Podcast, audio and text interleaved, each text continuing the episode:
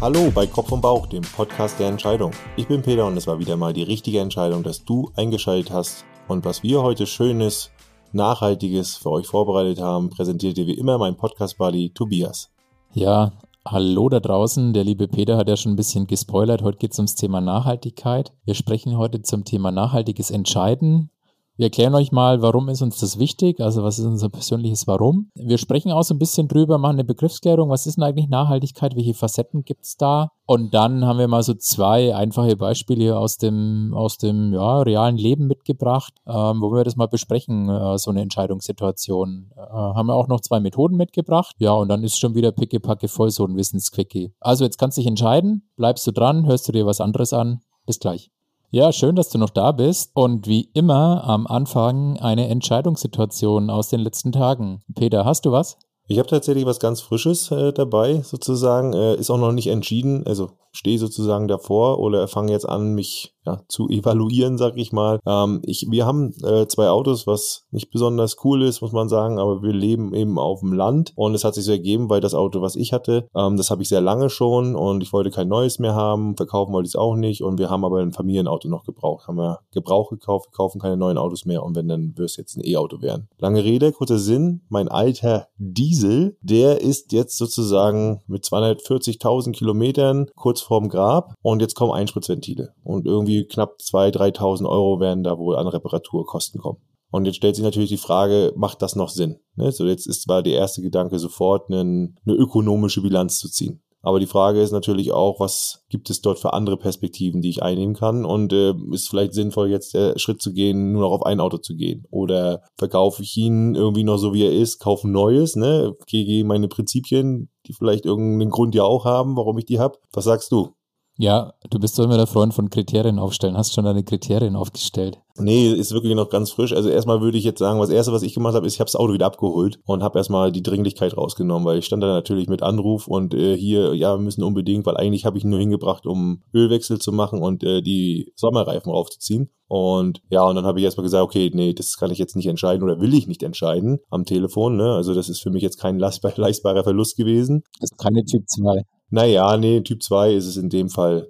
Also für mich hat es sich nicht so angefühlt und äh, deswegen habe ich gesagt, so nee, kurz mal innehalten und ähm, ich hole den erstmal wieder ab, Mängeliste schreiben und dann habe ich mir das erklären lassen und jetzt werde ich mir sicherlich erstmal nochmal eine zweite Meinung holen. Das kommt als erstes, weil es ja im Endeffekt für mich dann doch eine wichtige Entscheidung. Da hole ich mir nochmal eine zweite Meinung. Ja, aber trotzdem vermute ich jetzt nicht, dass der mich jetzt auf Glatteis führen wollte. Und dementsprechend muss ich mir jetzt Gedanken machen, was mache ich jetzt. Ja, und ich würde zustimmen, das ist keine Typ 2, weil wenn das irgendwie so eine 3000 Euro Ding, ne, wenn du das jetzt zahlst, ist es ja nicht reversibel. Ja, dann sind diese Einspritzventile eingebaut und dann kannst du schlecht sagen, bau die mal wieder aus, weil ich habe mich geehrt irgendwie, ne?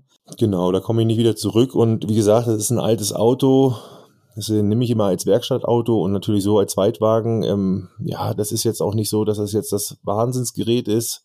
Naja, ich habe halt auch Schiss, muss ich sagen, wenn ich da jetzt auch investiere, ne, finanziell, dass, dass das einfach sinnlos ist, weil dann, weiß ich nicht, der Turbolader, AGR-Ventil, irgendwas anderes kommt. Und dann wird's dann einfach nachher nur noch ein teures Thema. Und der ist ja schon nicht besonders schön. Das ist ja wirklich so ein alter Abgasskandal-Diesel hier, der noch nachgestellt wurde und so. Also, wenn der jetzt langsam sich schlafen legt, dann passt das schon. Weißt du, wie ich meine? Ja, ich finde aber gut zu sagen, die Entscheidung treffe ich erstmal nicht und die Dringlichkeit rausnehmen, das macht dann nicht jeder, ne? In so einer Situation. Das ist schon mal gut. Ja, also ich habe noch keine Kriterien, ich habe auch noch nicht so richtig die Betrachtung. Ich habe aber auf jeden Fall schon mal mit meiner Freundin drüber gesprochen, naja, wollen ja schon, wenn dann, also ökologischer die Sache betrachten ähm, und halt eben jetzt nicht sagen, wir kaufen jetzt sofort wieder den nächsten Wagen, also den nächsten Verbrenner. Also das wird es nicht mehr geben bei uns, mit großer Wahrscheinlichkeit. Fährt er noch? Er fährt noch, ja. Aber wenn eine deiner Optionen ist, komme ich mit einem Auto aus, dann kannst du es jetzt mal testen komme ich mit einem Auto aus. Lässt den einfach mal vier Wochen stehen und test es mal, okay. Wie, wie klappt das mit einem Auto? Schlüssel weg irgendwie, ja, wie bei deinen Naschsachen irgendwie in, in, in, in den Kleiderschrank ganz oben rein? Naja, Tobias, das ist, das ist ja so wie im wirklichen Leben. Natürlich klappt das. Es ist ja alles am Ende eine Frage des Willens oder auch des, der, der Freiheit, die ich habe. Natürlich würde es klappen, wenn ich das Auto nicht hätte. Und es gibt viele Menschen, die haben das Privileg nicht, die haben das Geld nicht, die kommen klar und die werden irgendwie, kommen die morgens zur Arbeit. Das klappt schon. Aber spätestens, wenn ich oder meine Freundin morgens anderthalb Stunden vielleicht mit irgendwelchen Bussen bis zum Hauptbahnhof und dann von da aus wieder weiter und das paar Mal gemacht haben, was das bedeutet für das Leben, was man vorher gemacht hat, für den Komfort, für die Bequemlichkeit, für die Gewohnheit. Na, was meinst du, wie schnell ich da rückfällig werde? Wie bei den Süßigkeiten. ja, aber der Punkt ist, äh, du musst es nicht durchdenken, sondern kannst quasi diese, diese Option tatsächlich mal ausprobieren. Das stimmt, ja, das könnte ich machen, ja. Um mir dann selbst zu beweisen, dass es so passieren wird. ja, keine Ahnung, aber du kannst zumindest sehen, okay, wie, wie, also wie stark ist der Komfortverlust. Ja, das könnte man wirklich mal machen, mal konkret drauf verzichten. Ja, aber eine coole Entscheidungssituation passt perfekt zur heutigen Folge, denn wir wollten ja schon lange mal was zum Thema nachhaltiges Entscheiden machen und es ist ja so eine Entscheidung, die irgendwo auch Nachhaltigkeitsaspekte berücksichtigt, oder? Absolut, habe ich ja schon eingangs gesagt. Äh, normalerweise oder so war es auch vor ein paar Jahren, da brauche ich auch nicht um heißen Brei umreden. Also vor zehn Jahren hatte ich jetzt nicht diese Perspektiven im Kopf. Da wäre das für mich eine reine, ja, finanzielle Bilanz gewesen. Ne? Hätte ich mich geärgert über das Geld ja. und äh, hätte jetzt gesagt, okay, was will ich jetzt vielleicht für ein neues Auto oder äh, macht es noch Sinn, da zu sparen, den zu behalten? Nee, aber jetzt geht es natürlich auch darum, nur das Geld zu gucken, sondern ich frage mich natürlich auch, was kostet mich dann im Endeffekt das eigentlich, äh, wenn ich jetzt sagen würde, ich repariere das jetzt nochmal, da wieder Geld zu investieren in ein Auto, was weiß ich nicht, vielleicht dann nicht mehr das Richtige ist, macht es Sinn, wenn man Neues braucht, bräuchte, dann auch auf ein E-Auto zu gehen oder eben, wie du es eben beschrieben hast, ganz drauf zu verzichten. Ja, also die Alternativen erstmal abzuwägen. Ne? Also ich will jetzt auch nicht rein in dieses Optionsgetriebene sofort, sondern auch mal gucken, erstmal, was will ich eigentlich? Und eins ist ganz klar, ich möchte schon schauen, dass ich ähm, mich da gerade beim Thema Auto immer mehr in die Richtung auch entwickle, dass ich äh, zumindest meinen ökologischen Fußabdruck da deutlich verbessere. Cool. Ja, ich würde sagen, die Entscheidung behalten wir mal so ein bisschen auf dem Radar. Ich frage in der, in der nächsten oder übernächsten Folge Frage nochmal nach, du mal ausprobiert hast mit dem Auto stehen lassen. Und wir erklären vielleicht mal unseren, unseren Hörern, warum ähm, uns so dieses Thema nachhaltige Entscheidungen so rum umtreibt. Peter, was ist deine Motivation, diese Folge zu machen? Also klar habe ich natürlich eine, eine, eine persönliche, ja, individuelle Motivation. Also ich bin höchst überzeugt davon, dass das Thema Klimawandel, aber auch dass das Thema also die ökologische Seite, aber auch das Thema Soziales, also Mitmenschen ganz, ganz wichtig ist. Und ähm, da ich eben, das sage ich ja oft genug, auch eben am Ende auch nur ein Mensch bin, brauche ich ja irgendwo einen Anker, an den ich mich halte, vielleicht auch ein bisschen, wo ich sage, so, das ist für mich die Wahrheit, ne, auch wenn ich sie auch noch interpretieren kann, und das ist für mich die Wissenschaft. Ich glaube halt, dass die Wissenschaft in 100 oder 200 Jahren zu nahezu den gleichen Ergebnissen kommen würde wie jetzt oder vor 100 Jahren. Ne? Das ist der Unterschied zu Meinungen vielleicht oder Gefühlen. So, und aktuell ist ja die, der Abschlussdokument des Weltklimarats wieder rausgekommen, so sechsmal in Folge renommiertesten Wissenschaftler in überragender Menge und Mehrheit sind sich einfach einig, dass auch schon jetzt der Klimawandel existenzbedrohend ist. Mhm. Und ähm, ja, in diesem Synthesebericht des Weltklimarates, also IPCC nennt sich der, der jetzt veröffentlicht wurde, geht es einfach darum, dass ja ich, ich würde jetzt sagen, salopp am Arsch sind, wenn wir nichts machen. Ja. Ne? Und ein bisschen genauer könnte man eigentlich sagen, äh, ja, dass uns das hart treffen wird und dass die vor allen Dingen auch gesagt haben, dass äh, alles, was uns eigentlich der Klimaschutz kostet, günstiger ist als das, was der, was es uns kostet, wenn wir es nicht machen. Also auch weil es ja um ökonomische Geschichten geht. Und deswegen will ich eigentlich heute mit dir mal über das Thema nachhaltiges Entscheiden sprechen. Was ist das eigentlich? Was bedeutet das? Was kann man eigentlich machen? Nicht die ganz große Trommel. Ne? Ich glaube, dass dafür reicht so eine Folge auch nicht. Wir werden da situativ, glaube ich, auch nochmal eine Folge oder ein paar nehmen, um tiefer zu gehen. Aber was kann man vielleicht schon bei sich selbst mal machen?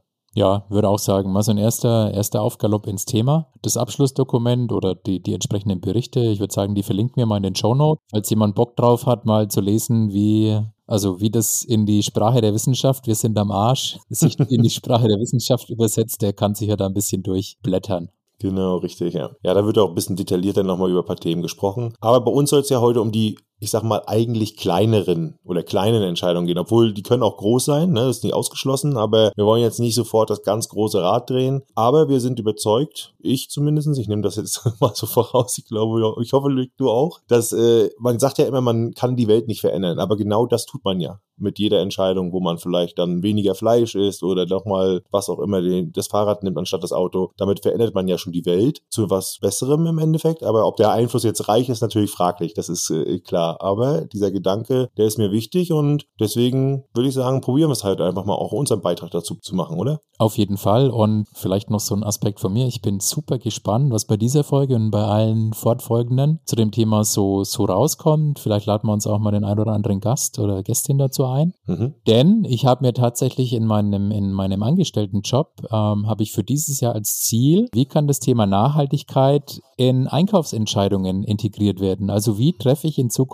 Einkaufsentscheidungen? damit das Thema Nachhaltigkeit auch mit mitgedacht wird und alles, was wir heute diskutieren, kann ich vielleicht eins zu eins da rein übersetzen. Ja, perfekt. Gerade in dieser, in, in, der Sparte ja, wo im Einkauf ist ja super ökonomische Betrachtung vielleicht, ne? Ja, wobei, ganz ehrlich, also es gibt ja immer so dieses Mantra, Nachhaltigkeit geht zu, zu Lasten der Wettbewerbsfähigkeit, weil die Leute immer denken, okay, das kostet mehr. Aber ich bin überzeugt, in vielen Fällen geht Kosteneinsparung und äh, CO2-Einsparung tatsächlich einher.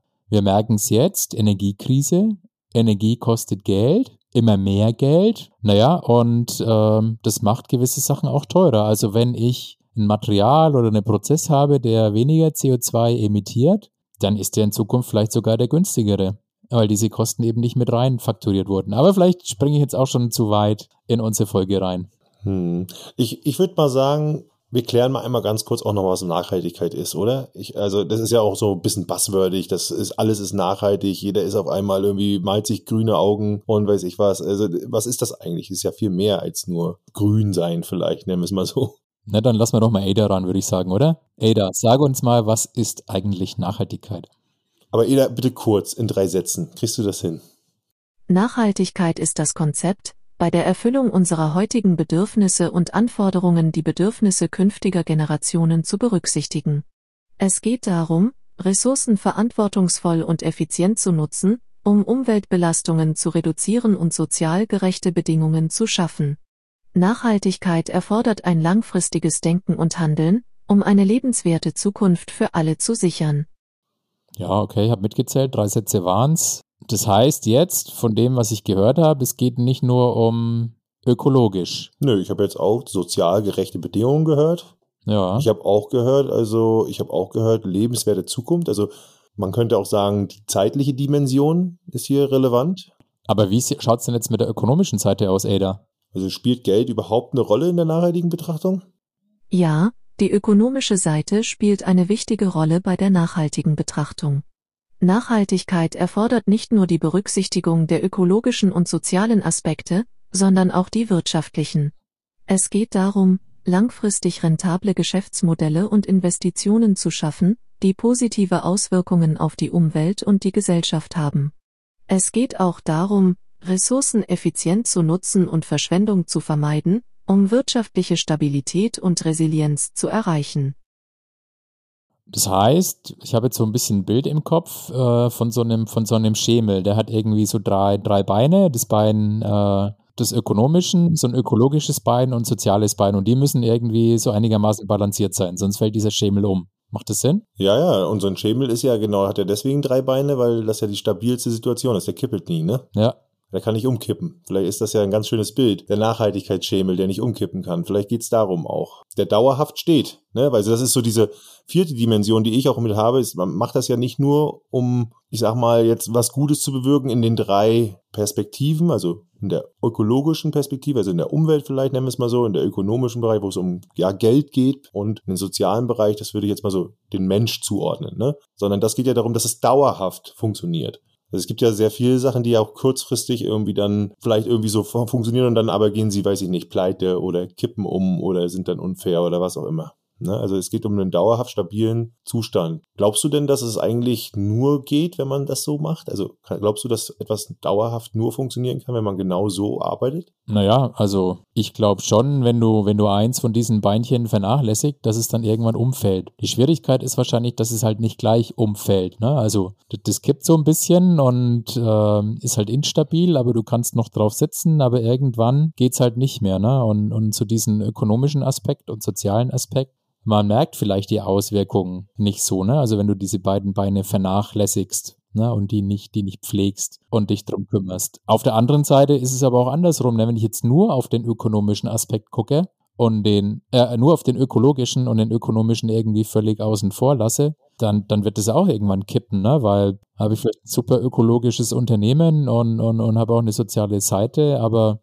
naja, wenn ich dann irgendwann nach einem Jahr Insolvenz anmelden muss, dann ist das halt auch schlecht, ne, für den sozialen Aspekt, ne, weil dann Menschen quasi ohne, ohne Job dastehen. Hm. Ja, das ist immer so eine Frage, das höre ich natürlich auch oft. Äh, äh, das, das stimmt, genauso wie du sagst, aber ich sag mal so, der Henker, der hat ja auch keinen Job mehr und zu Recht. Ne? Also nicht, dass der sich immer mal aufgeregt hat, weil man jetzt keinen mehr köpfen kann. Ja. Also es gibt schon, es gibt natürlich auch, auch Grenzen, aber ich, ich weiß genau, was du meinst. Also es, es zählt halt eben nicht nur, und das ist auch das, was wir jetzt hier eigentlich mitgeben wollten, eben zum Beispiel jetzt nur zu sagen, Nachhaltigkeit ist Umweltschutz. Ja. Nein, das ist es natürlich nicht nur kann auch nicht nur sein. Und das ist eben, da ist dieses Bild mit dem Schemel eigentlich super. Es muss eben drei, alle drei Beine haben und zwei reichen nicht aus, kippen um. Und eins ist ja ganz interessant. Äh, es gibt ja, ich sag mal, der Kapitalismus zeigt ja, dass es Firmen gibt, ich sag mal gerade aus meiner Perspektive so Aktiengesellschaften, die einfach auf eine kurzfristige Rendite gucken, ja, und sowas, die für ihre Aktionäre Geld schaffen, ist immer so ein Thema. Die müssen ökonomisch sehr kurzfristig halt auch handeln, ja. Und der Aktionär, der kann ja weggehen, ne, wenn die jetzt sagen, nö,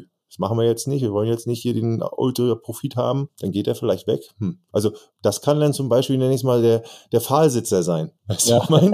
der, nur, der nur auf einem Bein sitzt, ja. Das funktioniert vielleicht auch, wenn es ein stabiler Pfahl ist. Ich weiß es nicht, wie lange man da bequem drauf sitzt, aber. Ja, bevor wir jetzt ins Thema Entscheidungen gehen und, und so diesen, diesen Teil der Begriffsklärung verlassen, vielleicht noch ganz kurz. Es gibt ja die Sustainable Development Goals, ne, die immer im, im Zusammenhang mit Nachhaltigkeit fallen. Also abgekürzt SDGs, 17 Ziele von den Vereinten Nationen beschlossen. Äh, bis 2030 sollen die umgesetzt werden. Vielleicht gehen wir auch da ganz kurz noch drauf ein, ohne jetzt irgendwie eine halbe Stunde über SDGs zu sprechen. Da gibt es, denke ich mal, bessere Podcasts, die das erklären. Ja, nee, was kann, kann man da vielleicht noch zu sagen? Da kann man sich ja da gerne mal zu belesen, kann auch mal Link in die Shownotes packen, aber da sieht man halt auch eben wieder dieses Zusammenspiel dieser, dieser Ziele. Ne? Also keine Armut, kein Hunger sind zwei Ziele. Also das typische soziale Themen. Gleich oder Geschlechter, äh, Geschlechtergleichstellung, auch ein soziales Thema. Aber eben auch bezahlbare und saubere Energie. Mhm. Ja, könnte man hier wieder ökologisch und ökonomisch sehen. Menschenwürdige Arbeit und Wirtschaftswachstum, Soziales und Ökonomie. Also es geht immer wieder so ein bisschen um dieses, um dieses Zusammenspiel der unterschiedlichen Sachen. Es gibt auch noch mehr, aber wer das möchte, kann sich da mal gezielter mit beschäftigen. ist ganz interessant. Meine Empfehlung, der 17 Ziele Podcast, pack mal in die Show Notes rein. Da gibt es zu allen diesen Zielen äh, wunderbare Gäste, toller Podcast.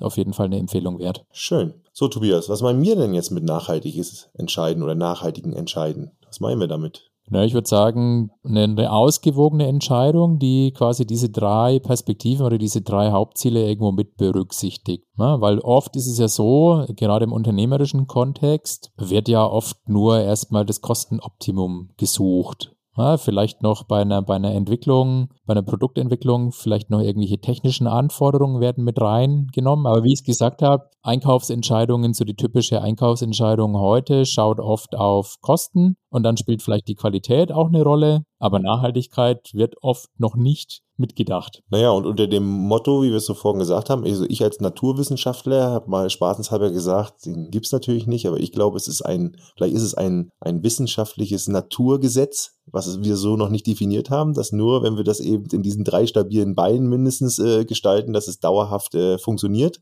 Ja, vielleicht ist es ja so ein Naturgesetz, wie Energieerhaltungssatz oder was auch immer.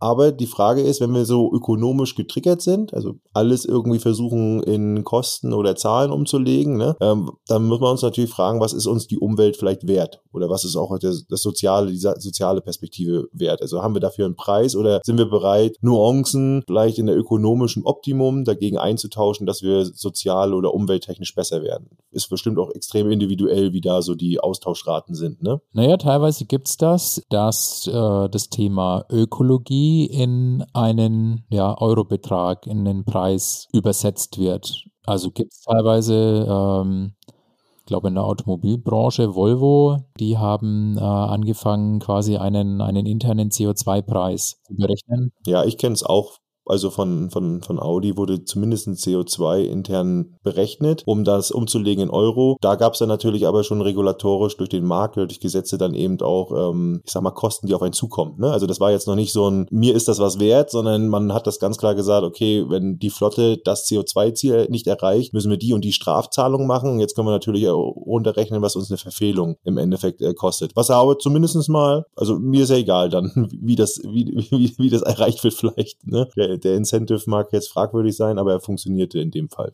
Ja, ein Beispiel aus dem Alltag. Haben wir ein Beispiel aus dem Alltag, wo wir vielleicht einfach mal so dieses, dieses Phänomen nachhaltiges Entscheiden mal ganz kurz mal ansprechen können?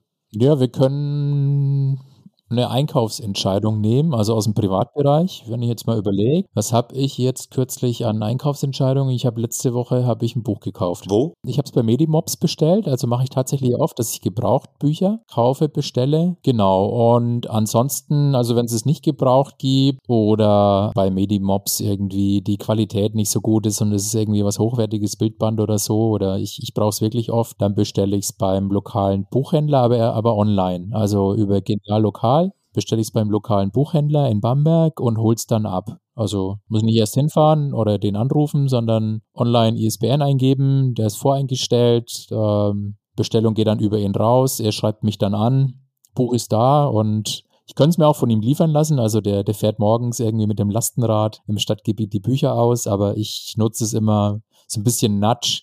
Da muss ich mich schon aufs Fahrrad setzen und, und in die Stadt reinfahren und fahre bei dem vorbei. Hat einen coolen Laden, ist eine Altstadt, deswegen macht auch Spaß, das da abzuholen. Ja, sehr, sehr cooles Beispiel, sehr cooles Beispiel, ne, weil da ist ja die Convenience lässt grüßen äh, Amazon natürlich äh, die absolute Krake. Äh, und da könnte man jetzt natürlich auch überlegen, ähm, ökonomisch macht es einen Unterschied, weiß ich nicht, vielleicht ein, zwei, drei Euro hier und da, dann ist es wahrscheinlich sozial. Wie denken wir sozial? Hm, man liest da nicht besonders Gutes, finde ich jetzt über die Amazon-Mitarbeiter-Themen, auch wie Steuern vielleicht bezahlt werden in unterschiedlichen Ländern, kann man jetzt viel reininterpretieren. Ne? Also äh, das heißt, da kann man sich schon überlegen, ob man das machen muss. Ne? Also da gibt es dann sicherlich auch selbst die Italia oder Bücher oder lokale Stadtbibliothek, wie du es gemacht hast, sind da sicherlich dann vielleicht passender. Aber Medimobs ist natürlich super genial, weil meistens günstiger und es wird kein neues Produkt auch noch produziert. Das heißt, auch der Gesamtfußabdruck eigentlich, der in der Herstellung Darstellung eigentlich von einem Buch ist, wird hier durch Teilen reduziert. Ähm, für den, ja,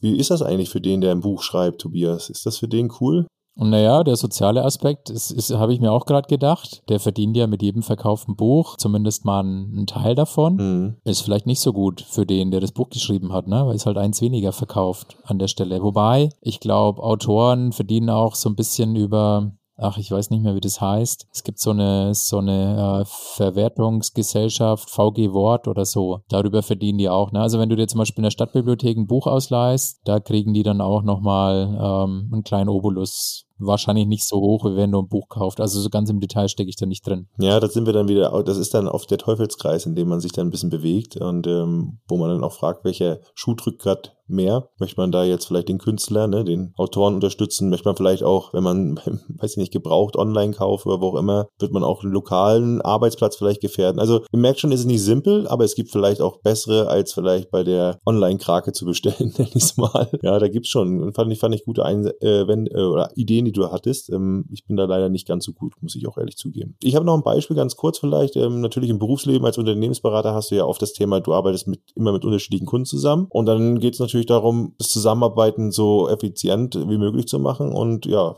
das geht oft einfach auch persönlich ganz gut. Ja, muss, muss man manchmal auch und manchmal eben auch nicht. Und da fängt es dann schon an. Beispiel jetzt Ingolstadt nach Graz. Ja, das ist jetzt so knapp sieben, was ist das, so sieben Stunden Zug, glaube ich. Auto ungefähr ähnlich, vielleicht ein bisschen weniger, ein bisschen mehr, kommt ein bisschen auf den Verkehr an. Frage ich, fliege ich da mit dem Flugzeug, ne? So ein bisschen entspannter vielleicht, schneller. Wie lange ist es mit dem Flugzeug? Ja, Flugzeuge sind, glaube ich, zwei. München, oder? Zwei, genau. Dann müsste ich dann nach München und so. Also da merkt man dann schon auch so, da wird es dann vielleicht nicht ganz so. Wenn ich jetzt in München wohnen würde, dann nehmen wir es mal an, in München wohne ich oder so, macht es diese eine Stunde vielleicht nicht mehr aus. Aber jetzt mal rein, so der Gedanke, im nachhaltigen Entscheiden geht es natürlich eigentlich erstmal ums Geld vielleicht, um, um die, äh, was kostet mich ein Flug, ne? Was kostet mich Auto, was kostet mich Zug? Ja, zahle ich nicht. Ist zum Beispiel auch ganz interessant, meistens, ja. Also zahle ich nicht, werden übernommen, muss dann der Kunde bezahlen. Also hätte ich jetzt schon mal den Pain gar nicht, ja Also tendiere ich natürlich vielleicht zu dem, was mich am schnellsten, am komfortabelsten, am wenigsten Aufwand macht, vielleicht auch am meisten Spaß macht. Die Kriterien sehe ich irgendwie bei der nachhaltigen Bewertung noch nicht. Hat der Kunde Kriterien? Also wenn es der Kunde zahlt, gibt es das? Oder hattest du schon einen Fall, der sagt, nee, also mit dem Flugzeug kommst nicht mal lieber? Nee, ökonomische Deckelung maximal, aber das ist ja auch ganz, ist eigentlich nur ein, ein ich sag mal, ein nettes Anfragen. Aber tatsächlich gab es noch. Aber eigentlich spannend, ne? Dass ja. das keiner, also ist mir jetzt auch nicht bekannt. Gab es noch gar keine. Also hätte jetzt hat noch keiner gesagt, also äh, nee, für ein Flugzeug 100 Euro, aber für einen Zug können sie 1000 in Rechnung stellen.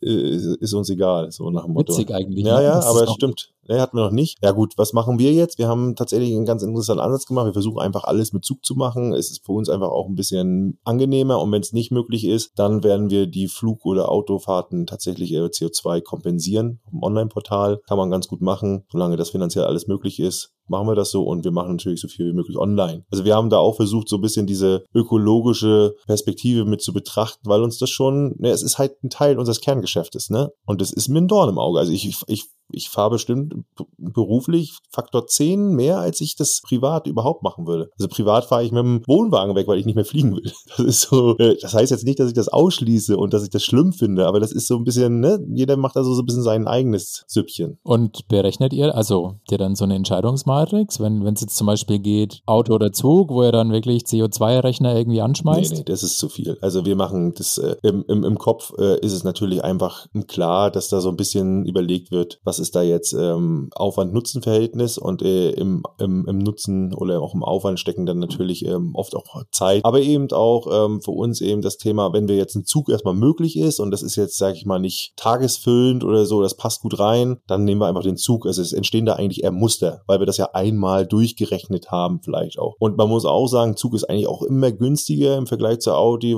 wenn man alleine unterwegs ist. Also selbst wenn man spät bucht, wenn man Viele rechnen da immer nur das Benzingeld ein, aber wenn man mal weiß, was ein Auto eigentlich kostet, also Unterhaltung, ist ja so 15 bis was ich, 30 Cent, die gibt's ja diese äh, Pendlerpauschale äh, oder Steuerpauschale, glaube ich, mit 30 Cent angesetzt. Wenn man das mal reinnimmt, nur für Verbrauch und alle anderen Kosten, dann merkst du ganz schnell, was das kostet für dich alleine. Ja, und ich finde, was ja gar keiner mit reinrechnet, was ich mittlerweile mache, äh, wobei ich schon auch viel mit dem Auto fahre, um ehrlich zu sein, ist das Thema, ja, den Stress, den ich habe, äh, wenn ich selbst mit dem Auto fahre, im Gegensatz zu, ich setze mich in den Zug.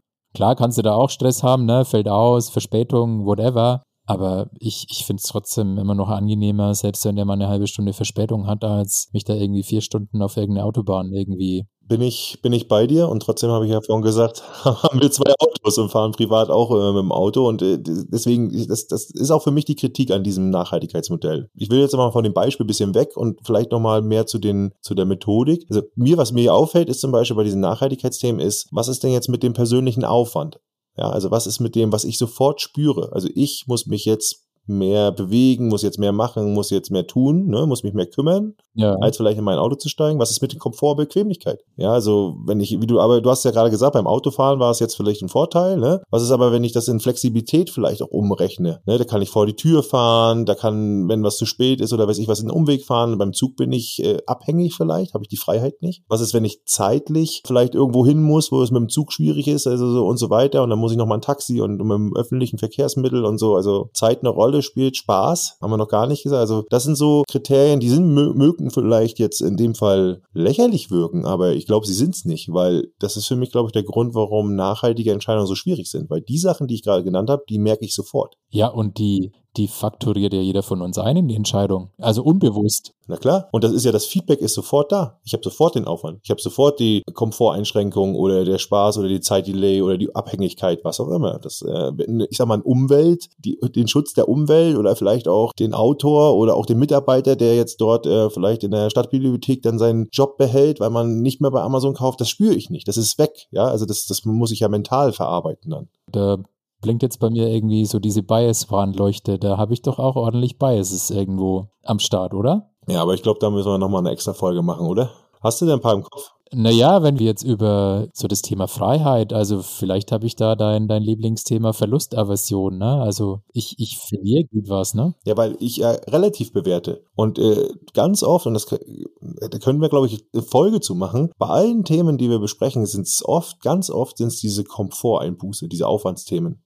Also con convenient, es muss alles convenient sein heutzutage. Alles einfach, schnell, Wir bestellen beim Gorilla Lieferdienst in Berlin, feiern das mega ab, super geil, das Zeug bringt uns nach Hause und die Leute werden dort wie Scheiße behandelt. Mit einem super schlechten Stundenlohn, mit, äh, jeder weiß es. Es ist also teilweise sogar teurer. Ja, und dann wird's dann, weiß ich nicht, vielleicht wird's da wirklich mit dem Fahrrad gefahren, aber wenn schnell gehen muss, wird's auch mit irgendwelchen ollen hier Mopeds gebracht, weiß ich mein? Ja. Oder dem ausrangierten Skoda vom Peter.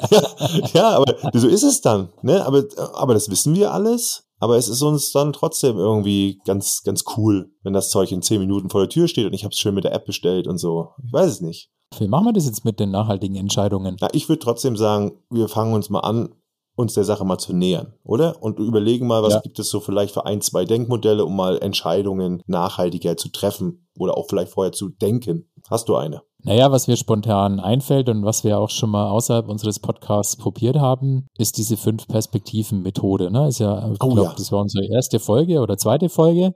Ein Workshop bei bei POS Piles haben wir das gemacht, glaube ich, ne? Genau. Genau, richtig. Ne? Diese fünf Perspektiven der Einzelentscheidungen, die wir in, in, einer der ersten Folgen hatten. Standardmäßig hast du da drin den Bauch, äh, die Perspektive äh, der Vorsicht, des Mutes, die Perspektive äh, des Todes und was war die fünfte? Der größte Feind. Genau. Ja, das sind so diese fünf Standardperspektiven. Und da kann man ja auch mal eine austauschen. Ne? Ich kann zum Beispiel den, den größten Feind kann ich austauschen, kann sagen, dafür nehme ich jetzt mal die Perspektive des Planeten ein. Ne? Also was würde unser Planet dazu sagen? Oder was sagen meine Kinder in 50 Jahren zu dieser Entscheidung? Ne? Also nimm jetzt mal deine, deine Autoentscheidung. Was sagt dein Sohnemann in 20 Jahren zu dieser Entscheidung, die du triffst? Genau. Und war das nicht sogar bei den, also äh, um, um vielleicht mal die Zuhörerinnen da abzuholen, also wir haben einen Workshop gemacht äh, bei, einer, bei einer Firma, die wollten das Thema Entscheidungen von uns ein bisschen näher gebracht kriegen, haben wir vorgetragen und da ging es auch um die fünf Perspektiven der Einzelentscheidung. Und ich glaube, dass es darum ging, dass man das auch in der Gruppe machen kann. Und da war das Team-Event doch die Frage. Also und Beispiel, ich weiß nicht genau, genau, wie es war. Wir wollen ein Team-Event machen, pipapo. Fliegen wir alle nach Mallorca. Ich glaube, es war nicht Mallorca, aber fliegen wir alle nach Mallorca. Oder was sagt jetzt der Planet, die Perspektive Planet dazu? Und wo, ich sag mal, instinktiv vielleicht alle gesagt haben, so, yeah, geil, Strand, weiß ich was, äh, Stunde da, super oder zwei im Flug, kam dann die Perspektive, Mensch, nee, das ist eigentlich nicht so cool. Fliegen können wir doch eigentlich auch hier um die Ecke machen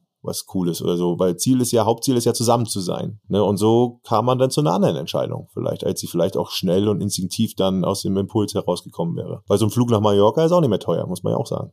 Ja, und weil die die Perspektive Umwelt irgendwie eingenommen haben oder dann auch sich mal angeguckt haben, sind sie halt auf den Trichter gekommen, Mensch, Fliegen ist ja eigentlich nicht so cool, passt ja gar nicht unserem Purpose. Ne? Die waren da sehr modern unterwegs, fand ich. Ja, und ich kann, ich kann diese drei diese drei ähm, Beine vom Schemel, die kann ich wunderbar in so einer Fünf-Perspektiven-Methode. Ne? Also ich, ich gehe mal in die Perspektive ökonomisch Kosten, gehe mal in die Perspektive ökologisch, der Planet und ich gehe in die Perspektive sozial, der Mensch. Drei Perspektiven und dann nehme ich vielleicht noch zwei andere dazu aus diesen original fünf Perspektiven. Ne? Keine Ahnung, Mut, Vorsicht oder die Perspektive, was sagt mir der Bauch, wenn so eher so eine persönliche Entscheidung ist und was sagt die Perspektive des Todes vielleicht. Also die kann ich alle bewusst mischen und das mal aus unterschiedlichen Perspektiven beleuchten. Das ist vielleicht ja gleich für mich auch nochmal dann etwas, was ich mit der Familie durchsprechen kann, wenn es ums Auto geht. Ne?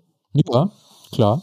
Genau, ja. Finde ich, finde ich, finde ich ganz gut. Ist, glaube ich, wieder so ein ganz simples Ding. Ich werde das nochmal, ähm, das wissen möchte, der ist, glaube ich, die, die erste oder zweite Folge, ne? Die kann fünf Perspektiven der Einzelentscheidung heißt, die können wir auch nochmal in den Shownotes packen. Ähm, da wird es nochmal näher erklärt und wie gesagt, dann einfach die Perspektiven so vielleicht auch austauschen, wie man das vielleicht dann möchte. Ne? Und wie ich dich kenne, Peter, hast auch so eine richtige Kopfmethode mitgebracht, oder? Ja, na klar. Also was heißt äh, eine Kopfmethode sogar? Ähm, das ist ja mein Teil sogar meiner Beratungsdienstleistung im Endeffekt für Unternehmen. Ich komme ja nun mal aus der technischen Produktentwicklung und ich habe mich da sehr lange darüber gewundert, dass man dort eigentlich immer sehr stark nur nach ja, ökonomischen und maximal technischen und du hast ja noch Qualitätsperspektive, ne? also sol nach solchen Kriterien im Endeffekt bewertet. Ne? Also technische Spezifika werden halt total miteinander verglichen, ist logisch, höher, schneller, weiter und auch von mir aus noch Qualität, ist so ein bisschen unschärfer, aber vor allen Dingen Geld. So, und da habe ich mich natürlich gefragt, wieso wird denn eigentlich sowas wie ökologische oder soziale Perspektiven nicht eingenommen. Ne? Das ist jetzt auf einem ganz hohen Niveau nicht oder auch, äh, vielleicht könnte man ja auch diese SDGs da, diese 17 UN-Ziele runterziehen oder man kann sich auch eigene Ziele machen, wie wir hatten vorhin CO2-Bilanzen gesprochen oder äh, Recycelbarkeit oder was auch immer. Solche Themen könnte man ökologisch jetzt mal heranziehen oder im Einkauf oder ne, in der Vergabe könnte man gucken, wo, in welchen Ländern wird da produziert, wie wird da produziert und so weiter. Und das halt eben nicht nur so Checkstandards, wie es auch manchmal so ist, also so von wegen, ja, das ist okay, irgendwie zertifiziert, sondern dass man auch sagt, wenn es noch besser ist, ist es auch mehr wert. Weißt du, was ich meine? Ja, so, und da gibt's eben diese Mehrzielbewertungen, multikriterielle Entscheidungsfindung und das ist in den Wirtschaftswissenschaften eigentlich Standard. Er ist natürlich äh, sehr stark das Optimieren des besten Produktes im Vordergrund und da kann man natürlich soziale und ökologische Scores mit einbringen. Wie muss ich mir jetzt so eine äh, Mehrzielentscheidungsfindung beziehungsweise multikriterielle Entscheidung vorstellen? Ist das eine Formel, wie ich was einsetze oder ist das eine Tabelle mit, mit unterschiedlichen Gewichtungen? Also wie stelle ich mir das konkret vor? Das ist alles alles davon. Aber am Ende geht's eigentlich darum, erstmal die richtigen Ziele zu finden. Also die, die dir wichtig sind. Und das ist ja in der nachhaltigen Entscheidung sind ja halt eben auch ökologische und soziale Ziele. Und die musst du halt festlegen, beschreiben und am besten möglichst äh, in Zahlen, Daten, Fakten umwandeln. Und wenn ich es nicht in messen oder berechnen kann, dann lasse ich es halt von Experten schätzen, ja, auf Skalen, um es vergleichbar zu machen. Weil du hast ja immer unterschiedliche Optionen, zwischen denen du bewerten kannst. Ich kann ein Produkt so gestalten oder eben so. Ich kann es mit einem Kunststoffring machen, ich kann es aber auch mit einem recycelbaren wunderbaren Kunststoffring machen. Jetzt nehmen wir mal diesen, nehmen wir mal diesen Kunststoffring, das interessiert mich jetzt. Das würde ich gerne mal durchspielen. Also ich habe diesen Kunststoffring, ich habe Kostenanforderungen, der, der darf jetzt nur, keine Ahnung, Betrag X kosten, das wäre jetzt ein Kriterium. Nee, das ist ja kein Kriterium, das ist ja eine, eine Anforderung. Das ist ja kein Kriterium. Das ist ja schon mal was ganz anderes. Das ist ja schon mal, da ist ja ein festgelegtes Budget. Das ist ja schon wieder eine rein ökonomische Betrachtung. Also das kann man so machen, aber es würde jetzt schon wieder bedeuten, alles, was drüber kostet, ist Ausschlusskriterium. Und worauf wird dieses Kosten, dieser Kostenpunkt im Endeffekt festgelegt? Auf, auf einer gesamtheitlichen Bilanz oder wird das auf einem rein ökonomischen Business Case schon wieder gemacht? Nee, für mich ist das erstmal, für mich ist das erstmal eine Variable. Ne? Also ich habe den noch nicht, ich habe den jetzt noch nicht gedeckelt. Aber es kann natürlich einen Grenzwert geben. Also ich verstehe schon, was du meinst. Es ist, ein, es ist auf jeden Fall erstmal ein Kriterium. Kosten so gering wie möglich. Ja, ich habe jetzt unterschiedliche Lieferanten und die, die bieten alle zu unterschiedlichen Preisen an. Ne? Der eine, keine Ahnung, für 10 Cent, der andere für 15 Cent, beim anderen kostet es 20 Cent, whatever. Dann habe ich irgendwelche technischen Merkmale wahrscheinlich, ne? Irgendwie Größe, Durchmesser, qualitativ, was weiß ich. Ja, die Spezifika sind ja meistens definiert. Die Spezifika sind ja definiert oft. Äh, die sind ja fast gar nicht verhandelbar. Auch das zum Beispiel halte ich für nicht so sinnvoll, aber egal. Sagen wir mal so, die sind definiert. Also auch ein Kriterium. So. Und dann gehen wir jetzt mal in das äh, Thema ökologisch und sozial, ne? weil diese Kriterien sagen wir, beim ökologischen nehmen wir jetzt mal den CO2-Fußabdruck. Zum Beispiel. Kann ich jetzt vielleicht auch als Option sagen. Der eine ist. Aber in der Herstellung zum Beispiel der äh, CO2-Fußabdruck, aber auch der, der theoretisch äh, in der Recycelbarkeit äh, da ist. Wenn er nicht recycelbar ist, ist er, was macht man damit? Ist Müll. Ja? Oder kann man den wiederverwenden oder was auch immer. Also auch da gibt es unterschiedliche Kriterien. Aber CO2 CO2 kann man berechnen. Genau, wie würdest du jetzt aber diese äh, Rezyklierbarkeit in diese, in diese Entscheidung mit rein? Ist das jetzt ein Ja, Nein oder kann ich das auch irgendwie in den Zahl packen? Also alles, was nicht quantifizierbar ist, also ne, auch, man muss ja auch sagen, wer viel rechnet und wer viel misst, ne, der misst auch viel Mist. Also nicht jede Zahl ist immer perfekt, äh, aber sie lässt sich leichter vergleichen, deswegen wollen wir auch gern Zahlen sehen. So. Aber ich kann natürlich eine Recycelbarkeit abschätzen lassen. Ich kann sie vergleichen. Ich kann sie relativ untereinander vergleichen schon mal. Ja, wenn ich jetzt äh, zwei, drei Mittel, hoch, niedrig oder so. Genau, ich kann sie auch auf einer Skala, wenn mir das nicht ausreicht, von eins bis zehn machen. Der Experte, der sie dann vergleicht, muss natürlich verstehen, woran er das macht. Also es ist wichtig, dass eine vernünftige Skala entsteht und äh, dass die Vergleichbarkeit da ist. Und dann kann ich aber auch die, ich kann auch sagen, äh, Ring A ist ökologischer als Ring B weil ich bin eigentlich der Experte für ökologische Bewertungen und ich äh, kann das halt abschätzen. Und ich kann vielleicht auch noch sagen, das ist deutlich mehr. Also relativ lässt sich sowieso qualitativ sehr viel besser bewerten. Also ich kriege schon sehr, sehr gute Aussagen dazu. Vor allen Dingen viel, viel bessere, als wenn ich es gar nicht berücksichtige. Und wie mache ich es jetzt bei den Sozialen? Also wie, wie mache ich jetzt so ein Thema Potenzial oder Risiko für Kinderarbeit oder Arbeitsbedingungen, die, die, die dürfen sich dann nicht gewerkschaftlich organisieren, ähm, Zwangsarbeit, also wie, wie nehme ich sowas mit rein? Also wie bei den ökologischen oder? Genau, meistens, äh, also meistens sind das Einzelscores, also das Öko- oder Social Score und die haben dann Unterkriterien. Ne? Zum Beispiel kann ich sagen, wie gut erfüllt er vielleicht äh, das Thema Arbeitszeiten oder wie gut ist der vielleicht in der Gewerkschaft reguliert oder überhaupt wie, weiß ich nicht, äh, was ist bei denen die Unfallraten und was ist man alles so im Sozialen sozialen Bereich da auch noch berücksichtigen kann. Ne? Also da gibt es natürlich viele Themen und da kann ich in einzelnen Punkten natürlich überall sagen, er hat irgendeinen Mindeststandard, den es vielleicht gesetzlich geregelt gibt oder wo ich sage, hm, sehe ich nicht, äh, was ich nicht weiß, macht mir nicht heiß.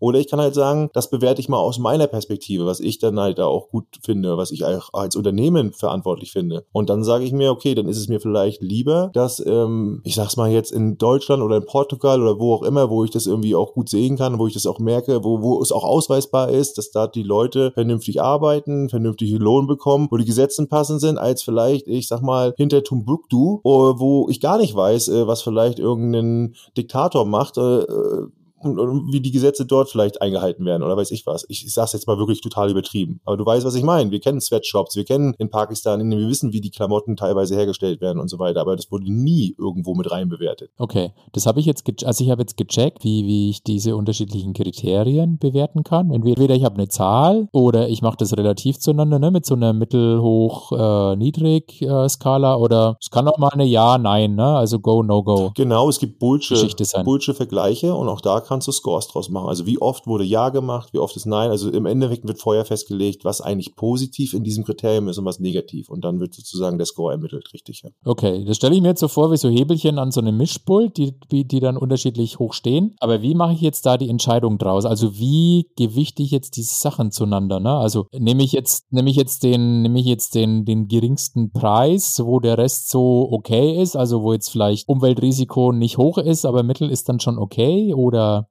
rechne ich das, das wieder in den Preis um, wie wir es vorher mal kurz andiskutiert hatten? Also wie mache ich dieses? Also das in, alles in Geld umzulegen ist super schwer und da scheitern auch ganz viele dran und funktioniert ja ganz oft nur, wenn der Markt dafür ein Reglement hat, also dass wir irgendwo einen Preis gibt oder halt eben auch durch Gesetze Strafzahlungen gibt. Ne? Also aber so dieses, wenn es mir selbst was wert ist, weil ich auch an dieses, ich habe es ja vorhin gesagt, an dieses Natursgesetz glaube, wenn ich langfristig nachhaltig äh, entscheide, ich am Ende auch deutlich erfolgreicher bin damit, dann muss ich mir was einfallen lassen. Und dann gibt es halt die Möglichkeit, die miteinander zu verrechnen. Also da will ich jetzt nicht zu tief gehen, gibt genug Methoden, das zu machen, sowohl Zahlen, Daten, Fakten als auch Expertenschätzungen miteinander zu verrechnen. Wie ich die gewichte, ist super individuell. Das muss jetzt jedes Unternehmen für sich selbst auch entscheiden ist auch situativ und kann auch dynamisch sein. Also am Ende doch so ein bisschen Bauch dabei, oder? Nee, nicht Bauch, sondern das muss ich bewerten. Das muss ich natürlich anhand meiner, also, naja, was heißt Bauch? Aber ich kann es ja nicht ganz hart quantifizieren, oder? Also ich meine. Naja, aber ich, ich komme gleich dazu. Also ich muss mich als Unternehmen ja irgendwo mal festlegen.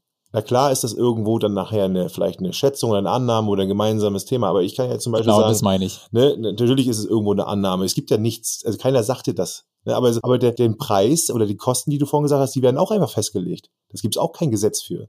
Sondern da kommt irgendeiner und sagt, das ist der Preis, den müssen wir haben, damit wir so und so viel Rendite machen wollen. Und weniger ist auch noch geiler. Und irgendwann kommt noch einer und sagt, das ist noch günstiger, noch günstiger. Und andere können auch sagen, ja, wir können auch mehr Preis nehmen, aber zurück geht's nimmer. Das ist auch angenommen einfach. Irgendwann kommt einer und sagt einen Wert. So. Und den kann man aber gut vergleichen, weil wenn es der Kunde nicht kauft oder es wird teurer, als ich es verkaufe, dann ist es negativ, will keiner. Bei diesen Gewichtungen ist es dann so, da würde ich auch gar nicht so viel Wert drauf legen. Eine Gleichgewichtung ist ganz oft schon mal sehr aussagefähig. Ja, also einfach überhaupt mal zu sagen, ich gewichte alles mal gleich.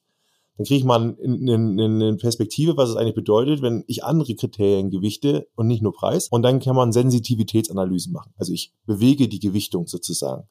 Okay. Und ich sage, das geht von 100% bei ökonomisch, da bin ich da, wo ich immer bin, in eine, äh, mit einem Business Case zum Beispiel, ganz normale Bilanz. Oder ich kann es auch runtergewichten auf, bis wie auch immer ich das verteilen will. Und manchmal ist es auch so, jetzt lass dir mal so ein, lass dir mal so eine, so ein, so ein Fleischhersteller mit, mit Plastikverpackung, ja der jetzt so richtig gerade kurz vor einem disruptiven Marktänderung äh, steht und sagt, ja, mein Geschäftsmodell ist für, für die Katz demnächst wenn ich hier nicht was ändere. Dann kann der sich auch mal sagen, okay, was bedeutet das eigentlich für mich, wenn ich jetzt sage, ich muss jetzt hier die Anführungsstriche teureren, recycelbaren Packungen oder die Maschinen sind teurer, wenn ich das und das daher hole, wenn ich nicht mehr Rohöl nehme, um das Plastik zu machen, sondern Flachs oder was auch immer für ökologische, recycelbare Stoffe es gibt. Aber dafür gewichte ich eben die ökologische Perspektive hoch und dann wird das vielleicht für mich dann ein Score und wir haben ja mal über Maßstäbe gesprochen. Kannst du dich noch mal dran erinnern? Lineale, die ich anhalte. Und am Ende habe ich einen Maßstab, der mir hilft, in Summe zu entscheiden, was ist eine gute, eine nachhaltige Entscheidung. Und das kann man damit machen. Ich baue mir einen Maßstab. Mhm. Naja, das ist schon sehr ambitioniert. Da braucht man auch ein bisschen, muss man was reinstecken, aber ganz ehrlich, äh, dann hast du aber auch ein Instrument, mit dem du arbeiten kannst. Viele scheuen den Aufwand, weil, das muss man auch sagen, Geld zu vergleichen ist simpel. Aber irgendwie sind wir auch wieder so ein bisschen bei dem Schemel, ne? Also diese Maßstäbe sind diese unterschiedlichen Beine, ne? Ist so, du kommst nicht drum herum. Du kommst nicht drum herum. Und wie gesagt, wenn du dran glaubst, oder, und das haben wir eingangs gesagt, und jetzt schließt sich die Folge, es ist ja kein Glauben mehr. Ja, du kannst glauben, dass es nicht stimmt, aber dann ist es halt eben, es stimmt halt trotzdem, ja. Es, dann bleibt es halt eben trotzdem, wird nicht falsch. Also, es sind halt eben, weiß ich nicht. Das sind halt die, die Wissenschaft sagt das. Also, was soll, was wollen wir da jetzt machen? So, also bin ich der Meinung, müssen wir irgendwie Wege finden und äh, das angehen. Und das kann man halt äh, auf diese komplizierte Art vielleicht machen, so wie ich es jetzt mit ähm, bei technischen Produkten mache oder wo es auch um Geschäftsmodelle geht, wo man sagt, da möchte ich einfach tiefer reingehen, da möchte ich mich auch mal absichern. Soll ich dir mal was sagen, Tobias? Ganz oft sind diese Perspektiven, also diese Bewertung, davor haben ganz viele Leute Angst, ist ja keine Entscheidung. Diese Bewertung, auch das bei den fünf Perspektiven der Einzelentscheidung, diese fünf Perspektiven ist keine Entscheidung.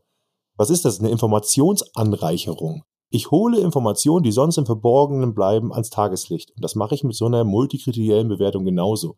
Und wenn ich mir angucke, in meiner Entscheidung, was das für ökologische oder soziale oder kundenrelevante oder wie auch immer Einflüsse hat, dann werde ich doch nicht schlauer. Und das finde ich ist schon mal sinnvoll. So, dann kann ich mich ja immer noch bewusst dagegen oder dafür entscheiden. Ja, aber den Schritt haben ja viele noch gar nicht mal gemacht, ne? Also auf diese anderen beiden Beine oder diese anderen Kriterien zu schauen.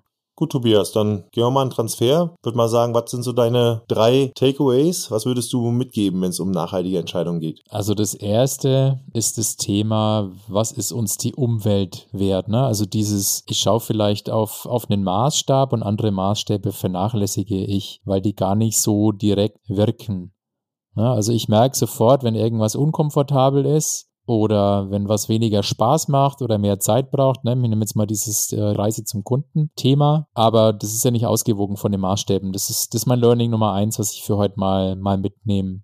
Das, das Learning Nummer zwei, was ich, was ich mitnehme, ist die multikriterielle Entscheidung. Wirklich so diese Schieberegler mal herzunehmen und zu sagen, okay, auch wenn ich für eins keine Zahl habe, dann kann ich es ja immer noch relativ zueinander schätzen. Ne? Also das ist etwas sozialer oder beim, beim Social Score ist das hoch, mittel, niedrig. Muss ja nicht immer eine Zahl sein, aber zumindest mal zu sagen, wo ist denn das auf der Skala und mal vielleicht so unterschiedliche Skalen antragen auch, ne? Also zu visualisieren. Und ähm, was ich als, als drittes mitnehme, ich habe noch total viele Ideen, die ich jetzt mal runterschreiben muss, irgendwie, was man zu dem Thema noch machen kann. Also wir hatten mal kurz die Biases angekratzt ich, ich nehme mal mit, ich möchte mir mal anschauen, welche Biases gibt es denn heute, die mich, die mich von nachhaltigen Entscheidungen abhalten. Ne? Also was wirkt denn da? Das sind so die drei Sachen. Jetzt vielleicht nicht so das super klare Transfer, hey, äh, macht eins, zwei, drei und das kannst du direkt umsetzen. Aber das wären mal so meine Learnings heute aus der Folge. Ja, also meine Learnings aus der Folge sind also erstens ganz klar, überhaupt mal diese drei Perspektiven mal einzunehmen oder gerne auch diese fünf, ne, wie du sie gesagt hast. Also, und die halt aufzufüllen. Also diese mal zu sagen, ich muss mich jetzt zwischen bei einer Dienstreise, bei irgendwas, zwischen irgendwelchen Optionen entscheiden und die vielleicht mal für mich irgendwie in diesen drei Perspektiven relativ zueinander abzuschätzen, wo stehen die eigentlich zueinander. Gibt es da einen klaren Sieger oder gibt es da tatsächlich, äh, ich nenne es mal Austauschraten? Dann das Zweite, was ich mitnehme, ist für mich, dass äh, ich das immer noch kritisch sehe, warum das Thema Nachhaltigkeit nicht so richtig funktioniert, weil das ganz stark von der inneren Überzeugung, also da haben wir den Bauch wieder, ne? also auch, auch abhängig ist. Und du hast ja auch gefragt, was ist uns Umwelt, was ist uns das soziale Wert? Das ist ja höchst individuell. Das muss man ja einfach mal so sagen. Das kann ja jedem, dem einen mehr oder dem anderen weniger wert sein. Ähm, und was steht dem entgegen? Und da glaube ich eben diese, Sachen, die ich sofort spüre, also im Feedback, was ich sofort habe, das steht dem entgegen gegen diese Ursache-Wirkungsbeziehung in dieser ganz langen Form. Ich glaube, da können wir auch nochmal ein Thema machen. Und das dritte ist, du hast es angesprochen, Verlustaversion. Wenn ich was verliere im Vergleich und ich immer dieses Mantra habe, ich muss jetzt was weggeben. Ja, also ich muss was verzichten. Das stimmt wahrscheinlich sogar manchmal, aber stimmt das immer? Ne, das ist so die Frage und dass da die Verlustaversion vielleicht auch so schnell übermannt und wir dann auch alle anderen Optionen als die, die wir gewohnt sind oder die es noch einfacher, noch günstiger machen, irgendwie ausblenden. Ja, nimm mal dein Autobeispiel vom Anfang. Vielleicht ist es ja ein Gewinn. Wer weiß. Aber du weißt es heute halt noch nicht. Genau, ja. Das ist, äh, und, und diese, das ist dann vielleicht so für mich auch nochmal die Idee, weil du sagst, Biases. Ich bin dann sogar noch an der Überlegung, wenn es da so eine, eine Hemmschwelle gibt, also oder Biases, die uns hemmen oder auch gewisse, ich sag mal, Kriterien vielleicht auch, ne? Also wie diese Gewohnheit, wie Komfort und so weiter, die uns da irgendwie im Jetzt sofort eigentlich immer dagegen stehen. Wie kann ich die vielleicht auflösen? Dann sind wir vielleicht wieder beim Thema Green Nudging oder Social Nudging oder ne, da glaube ich, können wir noch eine Menge machen. Ja, also ich habe jetzt irgendwie fünf Ideen für Folgen zum Thema nachhaltig entscheiden. Also es war ein, war ein cooler Öffner für, für weitere Folgen zu dem Thema. Es war auch wieder mal kein Quickie, aber egal. Dann frage ich dich gleich mal, was, what's next, Tobias? Ja, heute schon wieder zweimal drüber gesprochen. Deswegen machen wir es beim nächsten Mal wirklich, wirklich die Folge über die Verlustaversion. Jetzt gibt's keine Ausreden mehr. Und wenn ihr die Folge nicht verpassen wollt, dann folgt uns, uns unser, und unserem Podcast auf allen Plattformen, die ihr kennt. Spotify, Apple, Google, Amazon, diese. Abonniert uns dort, drückt die Glocke, wie auch immer das System dort funktioniert. Ihr könnt uns gerne anschreiben auf LinkedIn. Profile findet ihr immer in den Shownotes. Wir freuen uns immer über Feedback, sehr schriftlich kommt öfter, finden wir super, aber auch gerne mal die eine oder andere Sternebewertung, weil das hilft uns auch in der Sichtbarkeit. Und ansonsten gerne auch immer Nachrichten, Zuschriften für echte Entscheidungsfälle, für unsere Entscheidungsdomian. Das war Kopf und Bauch, der Podcast der Entscheidung. Und zum Ende, wie immer, One More Thing. Und Tobias, hast du vielleicht noch eine kleine Überraschung für uns? Ja, ich habe tatsächlich, naja, Überraschung, weiß nicht, ob es ist. Aber ich mache mal ein Geständnis, das war nicht meine erste Podcast-Folge zum Thema Nachhaltigkeit. Ich war tatsächlich schon mal bei den, bei den Freikopflern im Podcast und habe da die Frage gestellt, wie kriegt man das Thema Nachhaltigkeit mehr ins Unternehmen rein? Und ja, da sprechen wir auch vielleicht äh, so ein bisschen über das Thema mehrere Perspektiven. Also da gibt's die Idee von, von so einem Planeten äh, auf dem Stuhl, und es geht auch um eine, eine Panda-Maske. Mehr verrate ich jetzt nicht. Das ist vielleicht ein schöner Cliffhanger, mal in diese Folge reinzuhören. Link ist in den Show Notes. Das sind ein paar schöne Impulse zum Thema Nachhaltigkeit und Entscheiden drin, würde ich sagen. Und damit würde ich sagen, verabschieden wir uns. Bis zum nächsten Mal. Ciao. Ciao.